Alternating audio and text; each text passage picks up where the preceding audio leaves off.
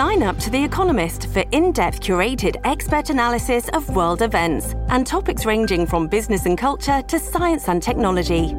You'll get the weekly digital edition, online only articles, curated newsletters on politics, the markets, science, culture, and China, and full access to The Economist Podcast Plus.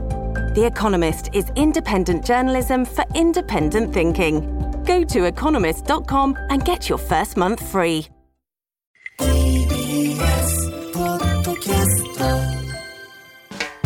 発信型ニュースプロジェクト。荻上チキ。セッション私たちの暮らしを支える段ボール。その始まりを知る。何事にも始まりがある。そうした物事の始まりを記者たちが歩いて取材し報告する朝日新聞の連載「始まりを歩く」卵かけご飯を日本で初めて食べたのは誰なのか？カスタネットはなぜ赤と青なのか？あいうえおは45音しかないのになぜ50音図なのか？ビーチサンダルと GHQ の関係とは？そうした素朴な疑問からルーツを取材してきたのが朝日新聞の斉藤健一郎記者。これらのルーツについてはこれまで番組でも報告していただきましたね、うん。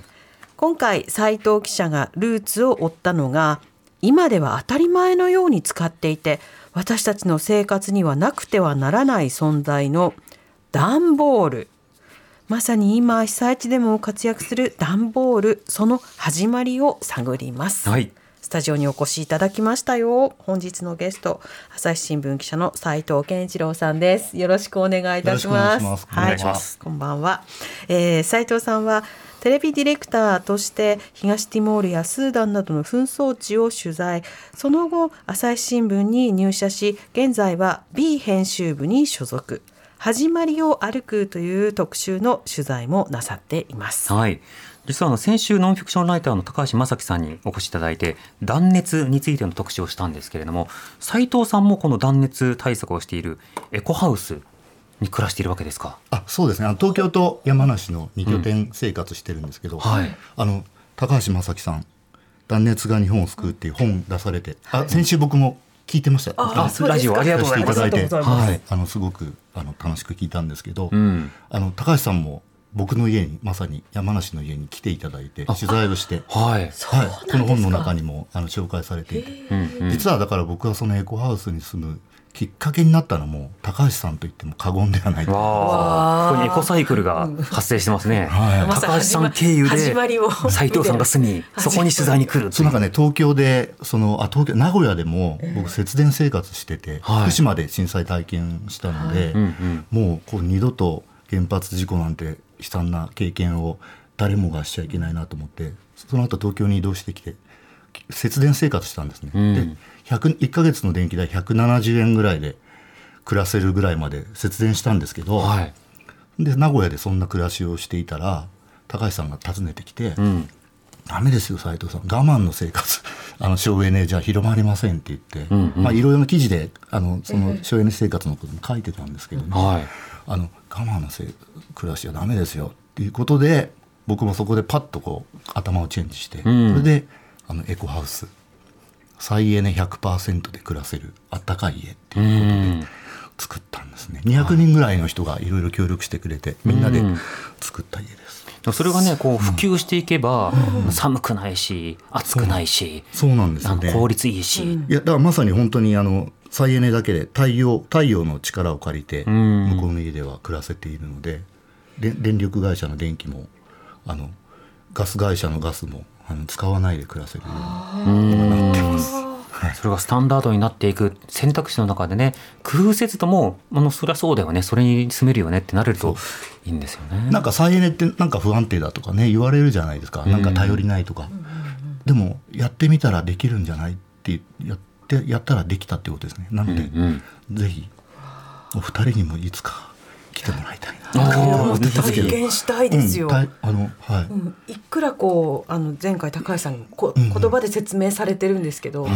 多分一体験で、はい。すべてがわって。一晩泊まるで変わるこういうことなんだねっていうその理解なんだろうなって思いながら、はい、でなんか僕の家ももうたくさんの人に作ってもらったんで、はい。自分一人で住んでるのも一人というかね自分の家族だけで住んでるのもったいないからもう家開きっていうのをしてて、へあえ。ーいいですね。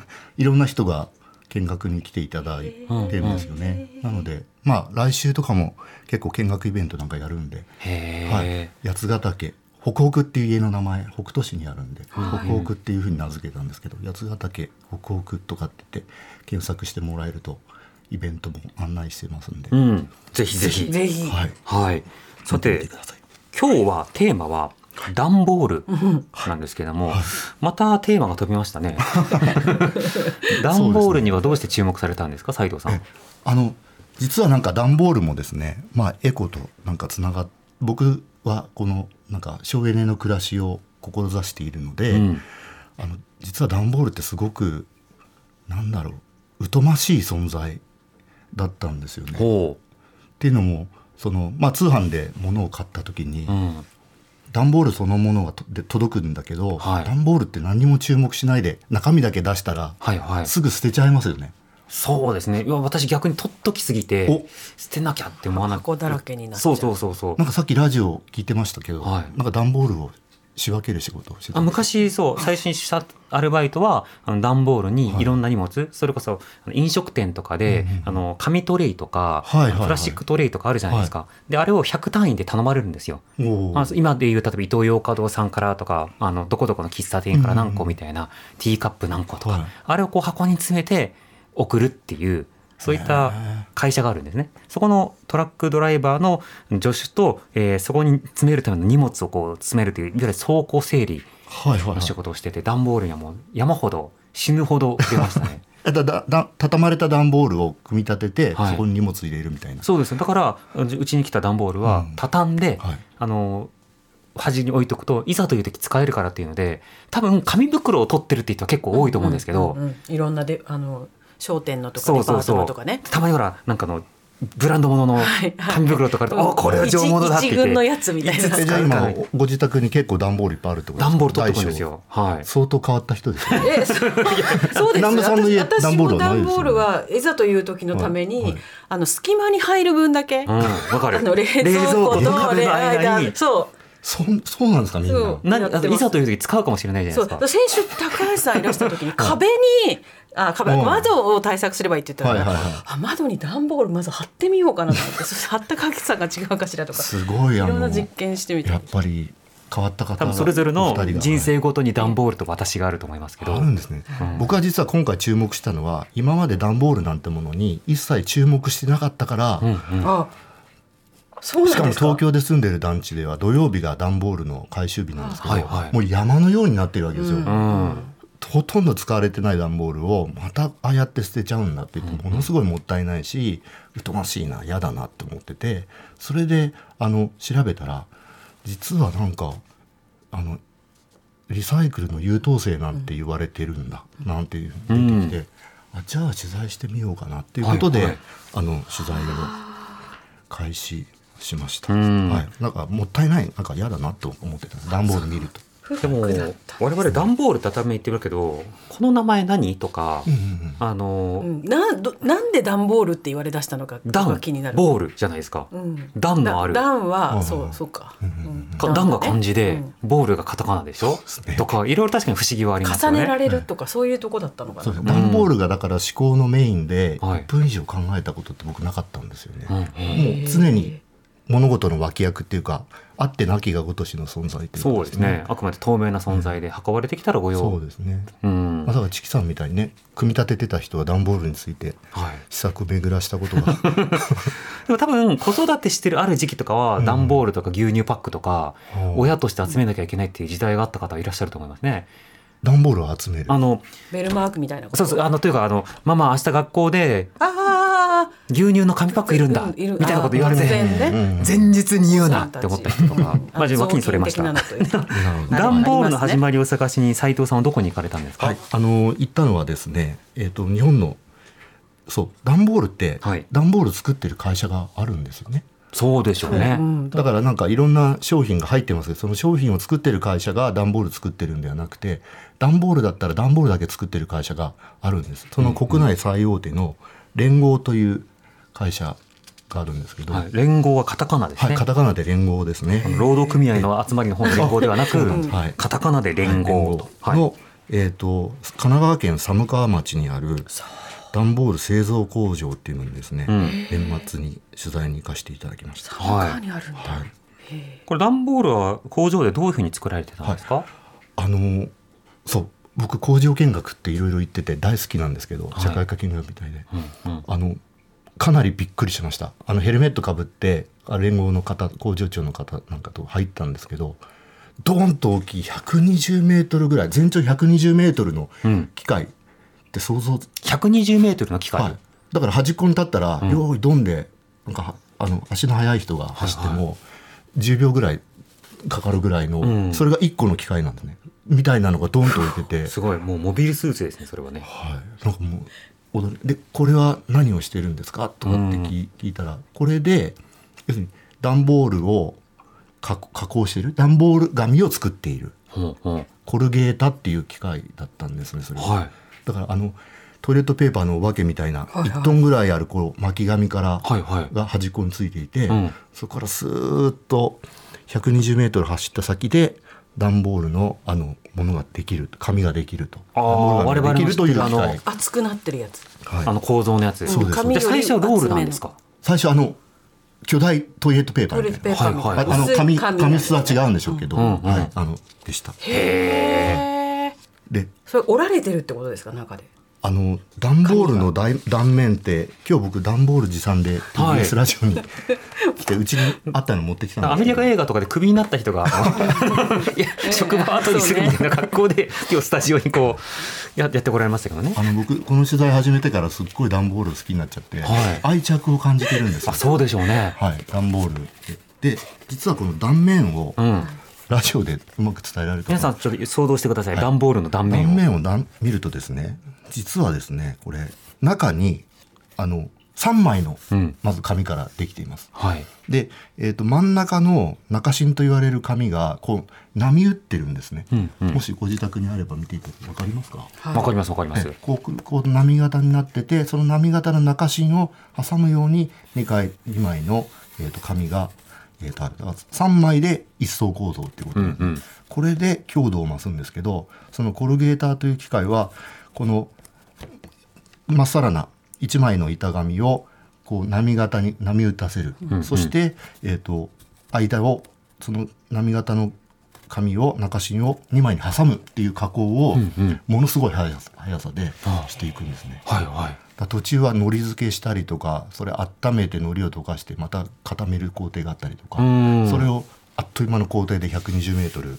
やるとはいはい。うことなんですね。はい、かなり音もね出るしすごくびっくりしました。うんうんはいこの構造が段ボールの一つの特徴ですよね。そうですね。うんあのそのまあ一枚一枚はあのすごく薄い紙で、うんなんですけどこの中にこう波打たせたトラス構造っていうんですけど三角が連続した形って、うん橋とか鉄塔なんかにも使われるんあ確かにね。うんそのトラス構造を作ることで強度を増して3枚の紙が1枚であの強い構造をしてるっていう、そういうあのものが段ボールですね。しかもあの空気の層があるからちょっとなんかじんわり暖かいというかね。その通りです。あうんの外が寒くてもあの大丈夫だし多少濡れても大丈夫だし、あと中を保護するあのいざショックが与えられるとギュッと潰れて、うん。あの中のものを干渉守る剤にもなってくれるっていはいうことですね。そうい。この段ボール、はいあの工場に行かれたということですけれども、はいではその段ボールはどんな経緯で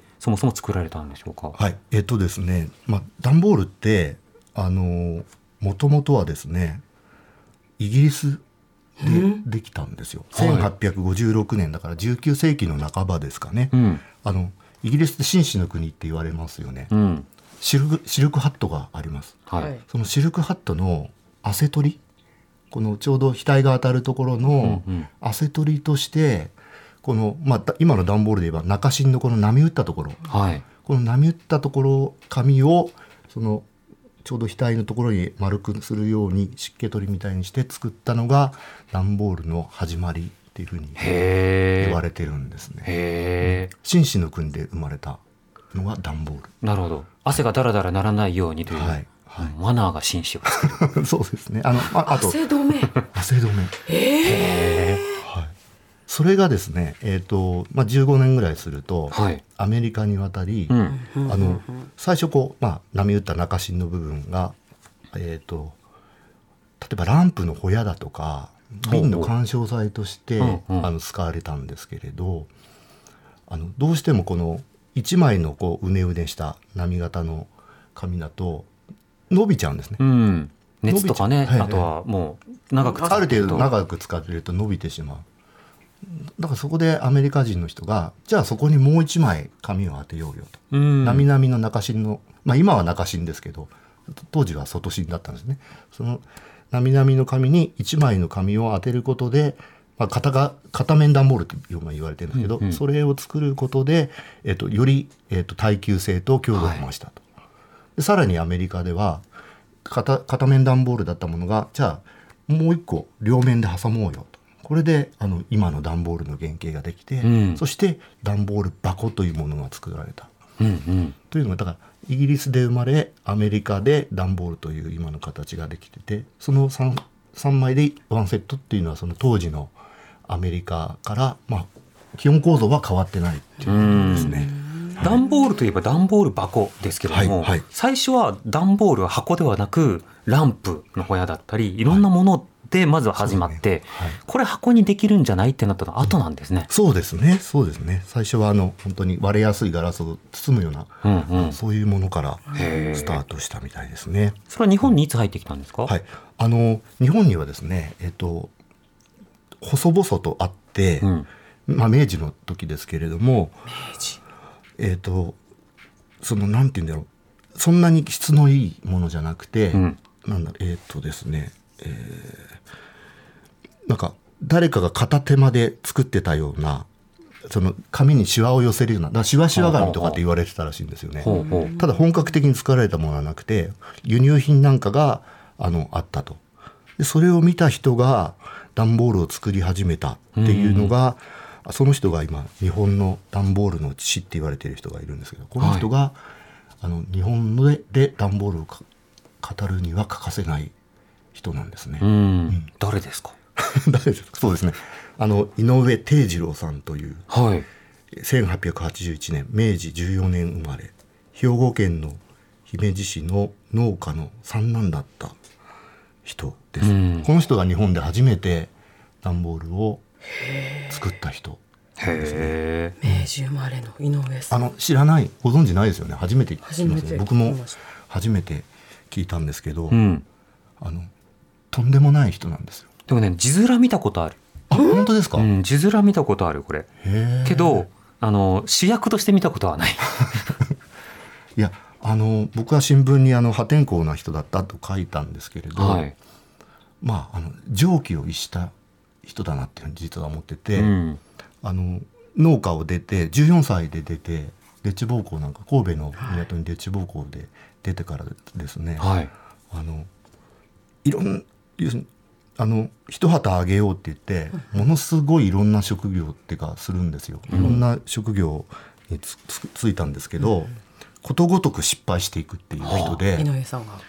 えー、とちょっと新聞を見ますね、はい。新聞を。すいません。どんなことにトライしたんだろう当時なんかですね地方を出されて。えっ、とねえー、と14歳で家を出てですね中華料理店に働いてみたり、うん。銭湯で働いてみたり、石炭屋とか酒屋パン屋散髪屋。で場所もですねあの神戸からスタートして横浜行って大阪行って京都行って韓国行って満州行って上海行って香港行って。うん。一旗あげるぞって言ってことごとく長続きせずでもバイタリティはすごい。そうあと諦めて次行く。時代を追ってるっていうかうん。見てますよね現場を。あすごくあのポジティブに言うとそう。そうですよね。うん。僕はなんか本当に長続きしなかった人なんだなって捉えちゃった捉えちゃったんですけど、はい。30ぐらいの職を、まあ、いわゆる転々職を転々うん住む場所を転々として、で28歳だから14歳で故郷を出て28歳であの東京に戻っ戻ったんですよ。はい。その時に自分の人生を今まであら振り返ってゼロからスタートしようって考えたらしくてなるほど。でその時にあのいわゆる、えー、とシワシワ紙を見て、うん。上野の岡も御徒町の大工道具とか紙箱の注文取りをしたところでその質の悪いシワシワ紙を見たらしくてはい。これでなんかこれを作ったら商売になるんじゃないかっていうふうに考えたらしいんですよ、ね。ほでなんかねあのあんまり想像できないですけどう。うん。でそれがその人が1909年にうん。日本に帰ってきたその年に8月ですね4月に帰ってきて8月に北品川ので六畳間を借りてその段ボール会社を3人で起こしたうーん。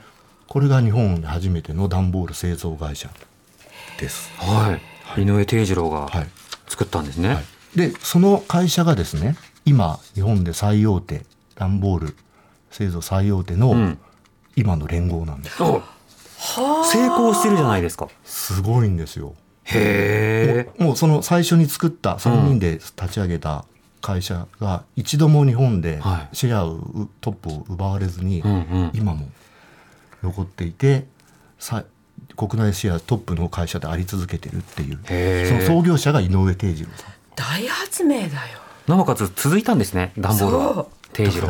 諦めが良かった人が これはいけるって思ってか14年ら間放浪となんか挫折を繰り返した人がん28歳で、28歳って多分当時だと遅咲きだったと思うんですよねそう遅咲きですうよねれを改良したってことなんですか？それまでのしわしわ紙だったものを。そうですねあのその機械屋さんに頼んで、はいえっ、と悪戦苦闘であのしわしわを作る段ボール製造機をまず作ってもらったところからうんスタートするんですけど、最初はあの手回しで今コルゲーターって機械でピャッとやりますけど、はいは手回しでやるんですけれどやっぱりその紙が伸びちゃったりとい。かああ。こう要するにギザギザのあの刃がついたローラーをうん2枚の間を紙を通すことでぎ紙にギザギザをつけていくんですけどこう途中で左右にずれちゃったりとかですね、左右波打った均一にならなかったり紙をこうやると一箇所つかないとはい。次からもうずれちゃいますもんね。あそうですね、ん。そうそんなあと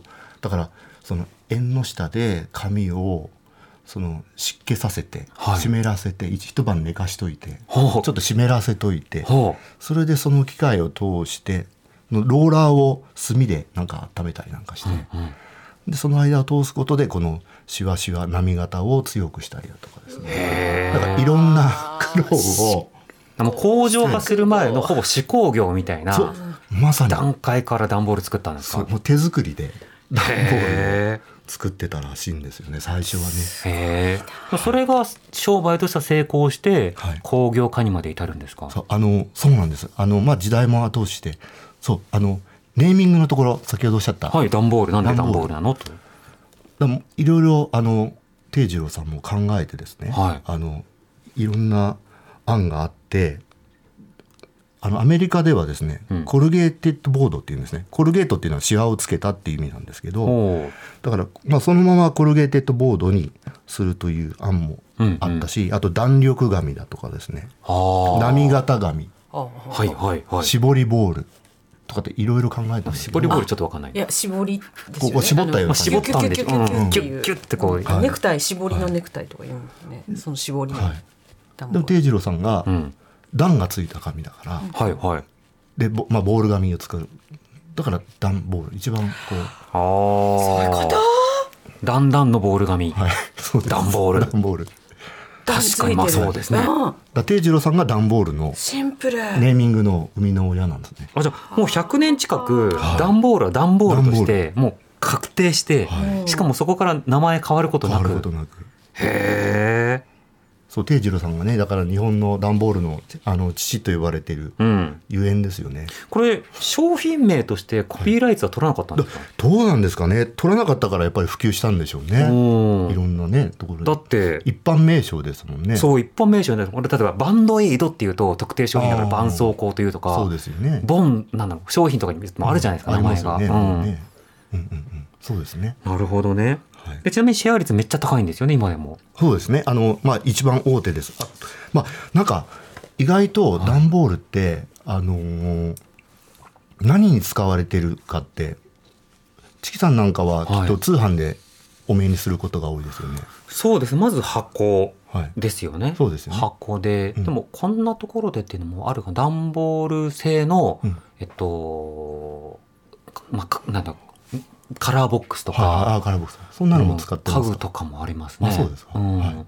あの実はですねもうさ僕なんかももうほとんど今段ボールって通販で使われてるんだろうなと思ってたら、はい。実は通販で使われてる段ボールのシェアって10%もないえ？なるほど。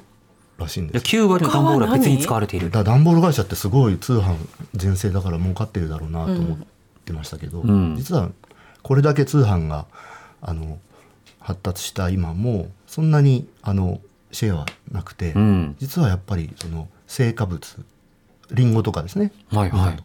あとは飲料とかうん。加工食品だとかああいうもので大体半数以上うん。シェアを持ってるんですね。割とこう B2B というかそうですね。物流そのう。なんか、うん、ね。箱としてっていうことですよね。で後で段ボールアーティストの島津さんも言うと思うんですけど、うんその実は僕らが見えないところの物流だから物の動くところのに必ず段ボールありっていうかですね、うんうん。もう生活の津々浦々にまで浸透しているのが段ボールなんだなと思いました。だかうん。ら僕らが普段通販で見てるのは本当にごく一部。一部。はい、これ、ですね。しかしそんなにまあ生産してしかも広がっていったんですよね。そうです。あの時代背景でですね、はい。まあ、一気に広まったのは戦後の復興期あ、ですそうなんですか。はいあの南部さんは岩手ご出はい、身ですよね。はい。りりんごなんかもあるんでしたっけ？リンゴありますよ。ね美味しいですよ。昔はりんごとかって木箱に入って、あ、うんそうですよね。あります木木うちにリンゴの木箱あります。あお茶もなんかあの湿気取れあのお茶箱ね。お茶箱うんに茶箱だったり箱でしたね。そうです確かに。。ね日本のあの昔メインのその梱包材外装材っていうのは木箱だったんですけど、うん確かにそうだ。はい、その戦後ですね、まあ戦後復興で木材が不足してきて、ほでもう木使っちゃうともうキリがないというんで、なんと吉田茂内閣がですね、はい木箱から段ボールに変えようっていうのをですね閣議決定してですねう。木箱から段ボール。はいコンクリートから人絵みたいな。いいですね。もう国策みたいにしてはあ段ボール普及させようぜっていうのがですね。進んで一気にそこであの段ボールが普及していきます。確かに木箱に比べたら軽いし。うん。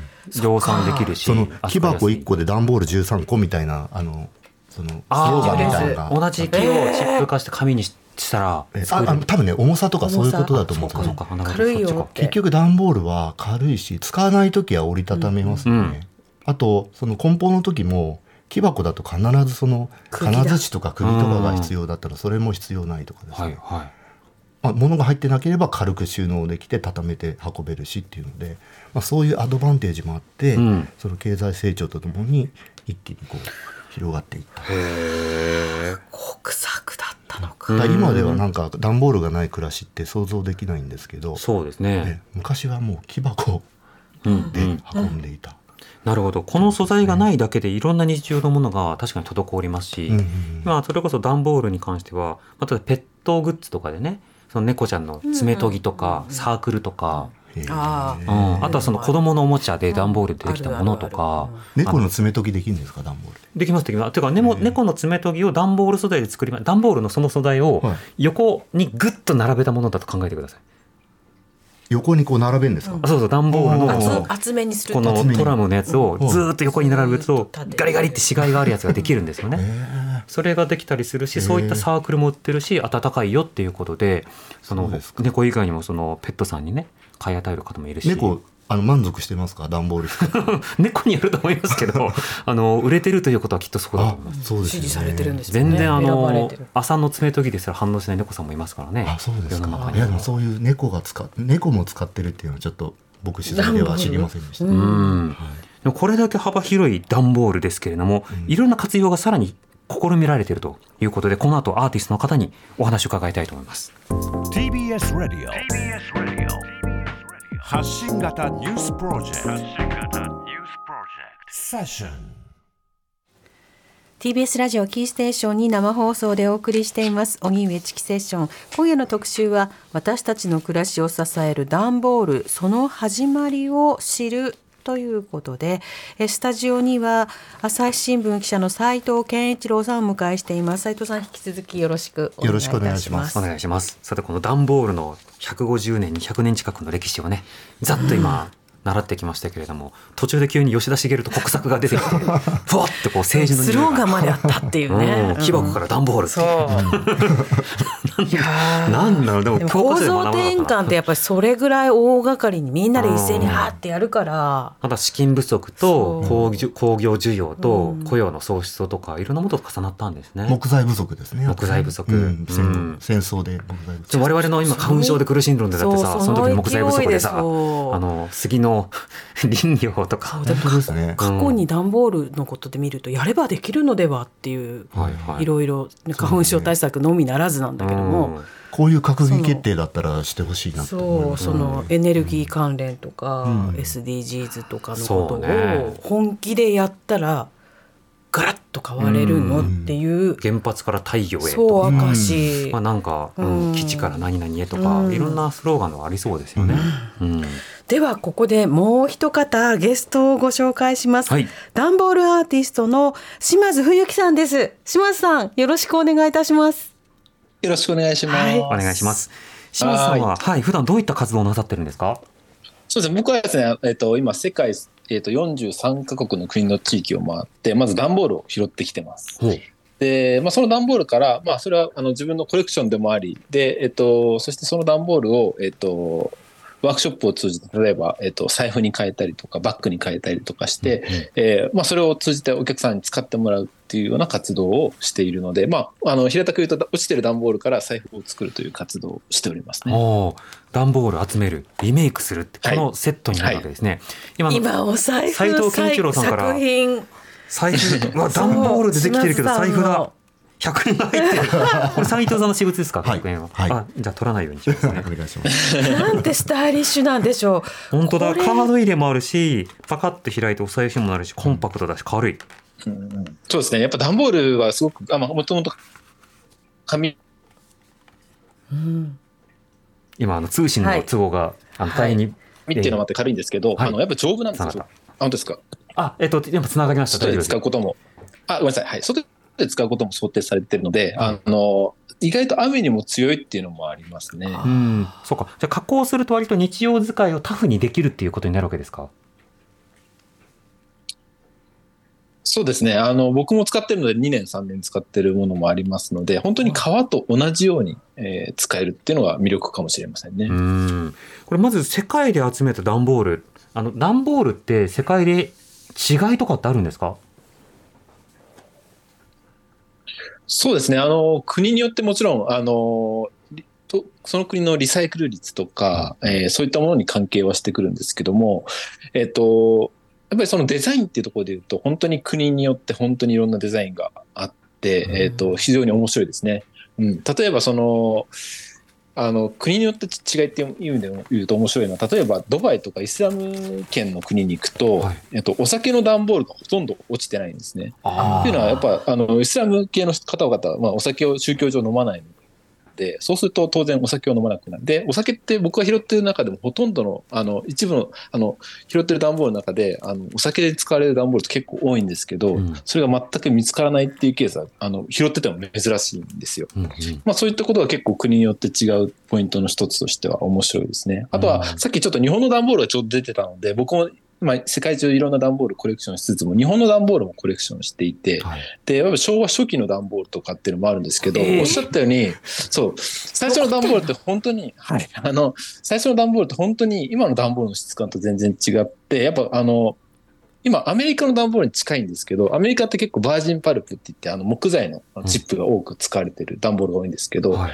で当時の初期の段ボールって本当にバアメリカの段ボールと同じように結構硬いんですよ。ほで、うん、あの、色も濃かったりとかして、うん。あの、アメリカを彷彿とさせる、こうで、あの、段ボールの質感なんですね。はい。そういうところが結構ね、あの、えーそう、あの、日本はいずれそそこからこう、あの、リサイクルして段ボールを作るようになったんですけど、えーそういうところも、あの、時代によっての違いっていうのもあって結構面白いんですようね。素材とか軽量化とかいろんなものがあるんですね。ちなみにあの、はい斉藤健一郎さんがお書きになった記事が今手元にあるんですけれども本当にたくさんの段ボールとともに写ってる島津さんの写真 そうですね。というものがあってこれ撮影も大変だったでしょこれだけの段ボールを俯瞰で撮るっていうのはカメラマンもスタジオ確保もなかなか苦労されたと思そううんでけどですすね。僕としては結構ね、すごくあのドラマチックな日だったというか、まあ、あの拾ってきた段ボールをこう、まあ、一部ではあるんですけど、それを並べて、そこにこう囲まれている自分っていうのは、すごくこう、あの感慨深い一日でしたね。あー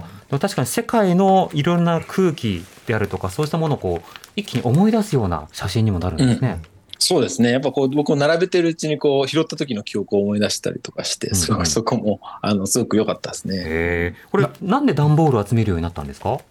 段ボール、僕はもともと、あの、まあ、段ボール集めようというよりは、段ボールで財布を作ったのが大学2年生の時で、今から13か4年前ぐらいなんですけど、はいで、まあ、財布を作っていくうちに、当然その素材である段ボールを集め始めるんですよ。うんで、そ集め始めたら、まあ、段ボールって、あの、僕もベージュのイメージしかなかったんですけど、はい拾ってるうちに、あ、こんなに色鮮やかな段ボールあるんだっていう、まあ、自分自身がこう段ボールに惹かれていって、はいまあ、いつしかこう逆転して段ボールを集めるってことが自分の主になったっていうのが、ああの背景として。なので、まあ、もちろん今、財布も作ってますけど、本本来的にはこう僕はもう、そこから段ボールが好きっていう、あの、ところに行き着いたんですけど、まあ、きっかけは本当財布を作ったところから始まりましたね。これあの素朴に伺いたいんですけど段ボールを海外で集めた場合に、はい。送るの大変じゃないですか段ボールを集めるために段ボール梱包して送るんですよね。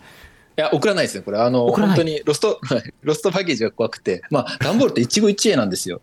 で、あー一度拾ったら、うんもう二度と拾えない可能性もあるってことを考えると、なるべく預け荷物で持って帰るっていうのはもう基本的な。はい。はい、そうですね。ああるいは地産地消でその場で作ったりとかですか？ワークショップとかもありますね。なので、あの、その国でワークショップするときは、意外とこれがね、あの、日本の段ボール持ってった方が喜ばれるケースが多くて、あはいあの、まあ、現地の段ボールも拾うんですけど、やっぱ漢字とかが入ってるとみんなそれが好きでっていうので、海外でワークショップするときは半々でやったりするときありますね。ーうわ段ボールってこんなに文化を映すものなんだと今この始まりを原稿歩くを見ながらデザインがねたくさんありますね。この。撮影の時にね島津さんがええ。その段ボールその島津さんが段ボールを見る眼差しっていうのがうん、とんでもなくいやそうだったでしょうね。おお父さんみたいな。うん、だってうちの子はね。一一軍をここに見せたわけでしょ。みんなすごく喜んでますみたいな。うん、すごく素敵な表情だったんですそうですね。本当に我が子を並べるような気持ちでしたねで。も確かにカラフルな段ボールがこんなに溢れてるんですね。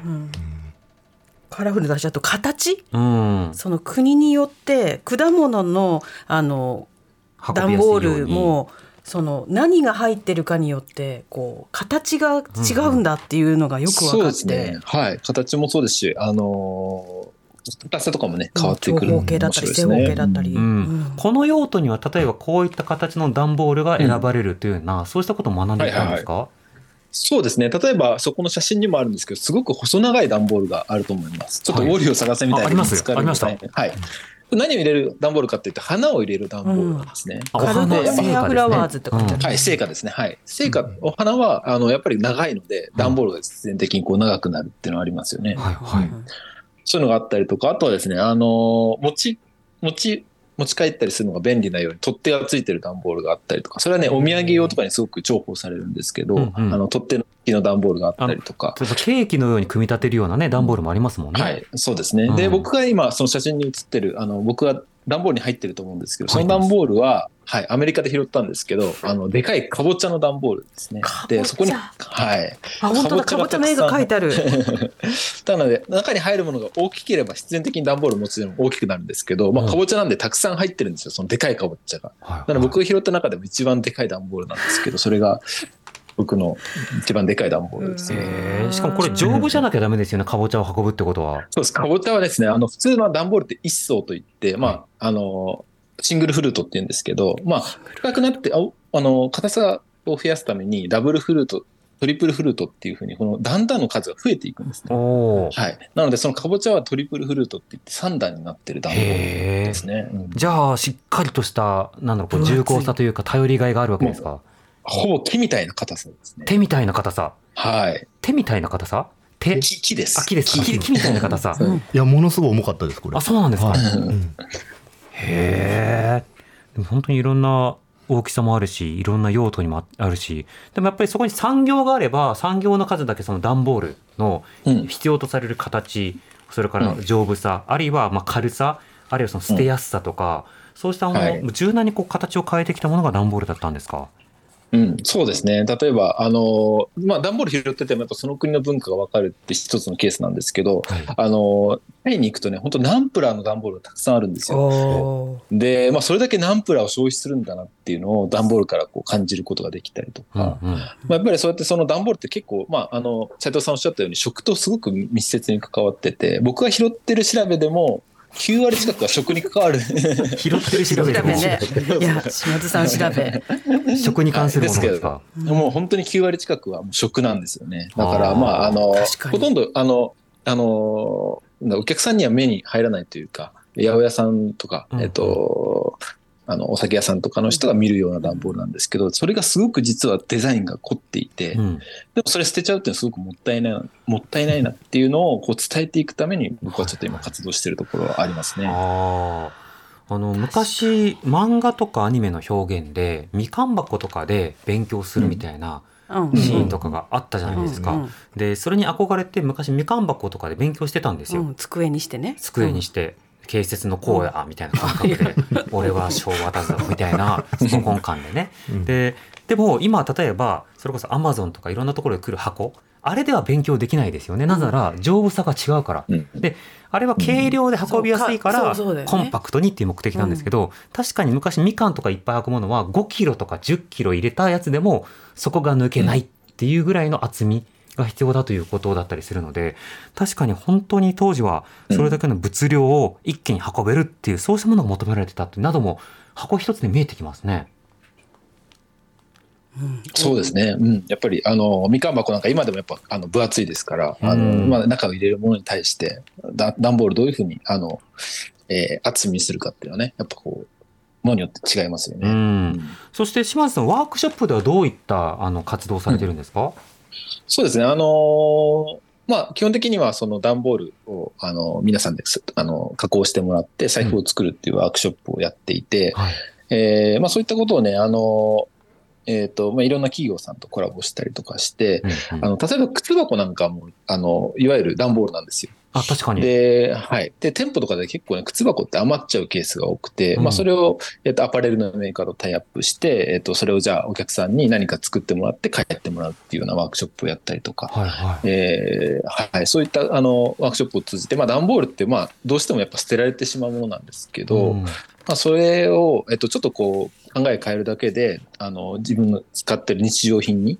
変わり、変わるっていうことを、まあ、伝えるために、まあ、ワークショップをしているっていうところはあります、ね。へえあじゃあコンバースの段ボールの財布みたいなものもできちゃうわけですか、そうですね。はい。コンバースとかノースフェイスとかとこうタイアップとかをしてやってますね。へえなるほど斉藤さんこの島津さんに注目をして記事を書かれたのはこれどうしてですか、はい、あの段ボールの始まりをは井上定次郎さんというはい破天荒な人が、あの関わっていましたけど、うん。現代のた段段ボールを語る上でこの島津冬樹さんも、うん、かかあの欠かせない人だなと思う、要するにやっぱり破天荒なんですよね、そうですね。はい、ええ相当破天荒です。あの玉美大卒業してあの電通に入ったのに、はい。それやめちゃって、うん。段ボール1本、まあ、ご本人は段ボール1箱で生きていくって決めたとかっておっしゃってましたけど、はもうかん段ボール愛が溢れすぎてて、んあの僕までもう浸透しちゃうぐらいの厚さを持っていてですねはい。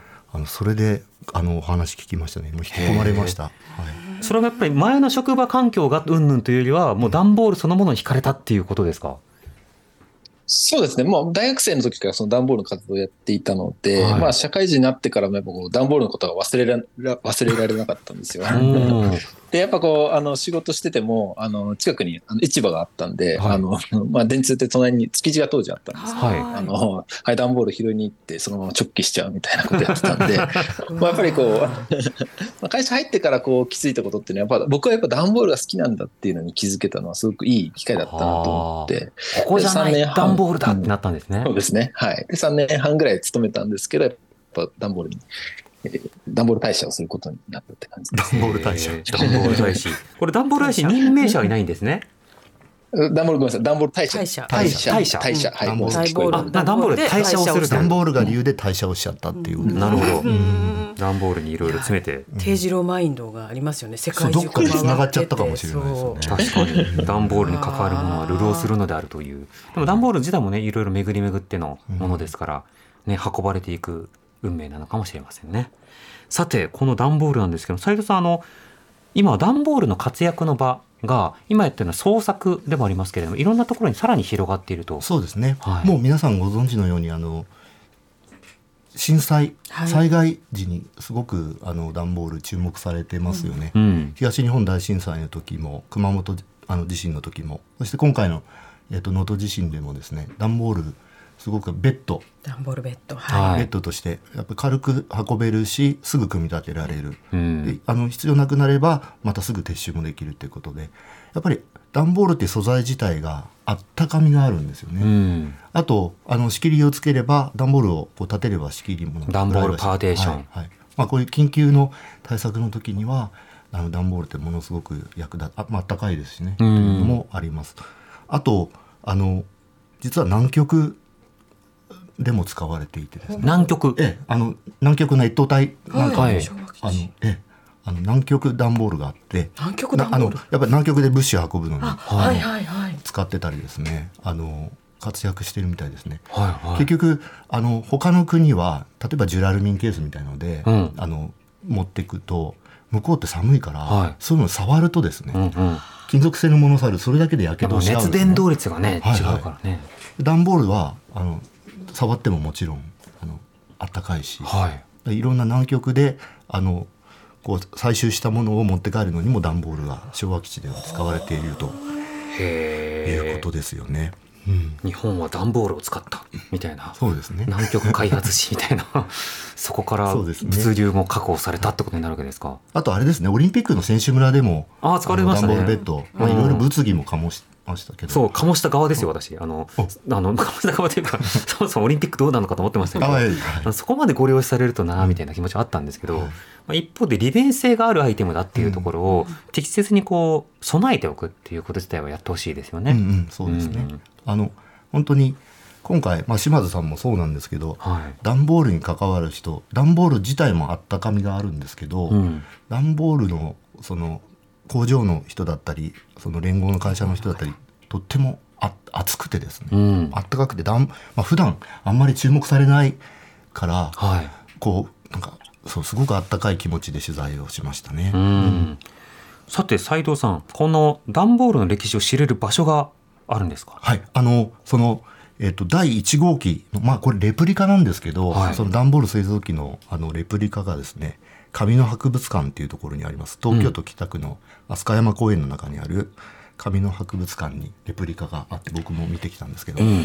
こんな手回しで作ってたんだって、うんうんうん。あのちょっとグッとくるような展示があります。うん。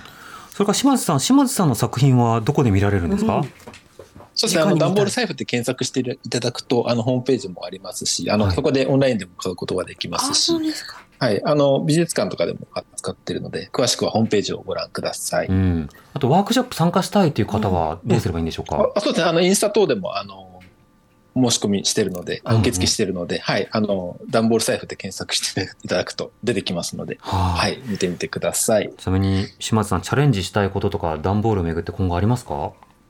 まあそうですね。やっぱこう、溜まってる段ボールをやっぱこう、どう保存ししていくかっていうのはやっぱテーマですね。あの、古い段ボールってどんどん朽ちていっちゃうこともあるんで、はどう、それを後世に残していくっていうのはね、やはり課題かなと思いますね。確かに。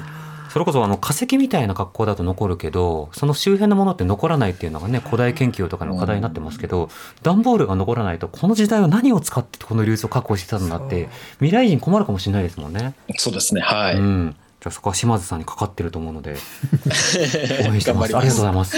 ありがとうございます。斉藤さんは次の取材とかは？うん。どこの始まりを？始まりをの当てはあるんですか？今今度なんか物産展の取材、物産展、ええ。あのいろんな物産展あります、ありますあります。あれの始まりちょっと探ってみたいなと思ってます。まだ取材にかかってないです。なるほど。はい。でも確かに今みたいにネットとかねテレビとかメディアとかが限られてた中だと展示とか物産品物産展、これ重要でしたもんね。やっぱりね、北海道が始まりっぽいんですよ、ね、北海道物産展ぽい。持ってきて、うん料理して、はい食べてもらって見せるっていうはいうんことなのかな。などはまた楽しみにしております。楽しみにしています。えー本日は朝日新聞記者の斉藤健一郎さん、ダンボールアーティストの島津冬之さんをお迎えしてお送りしました。お二人ともありがとうございました。ありがとうございましたまたどうぞよろしくお願いいたします。ありがとうございましたありがとうございます。荻上チキ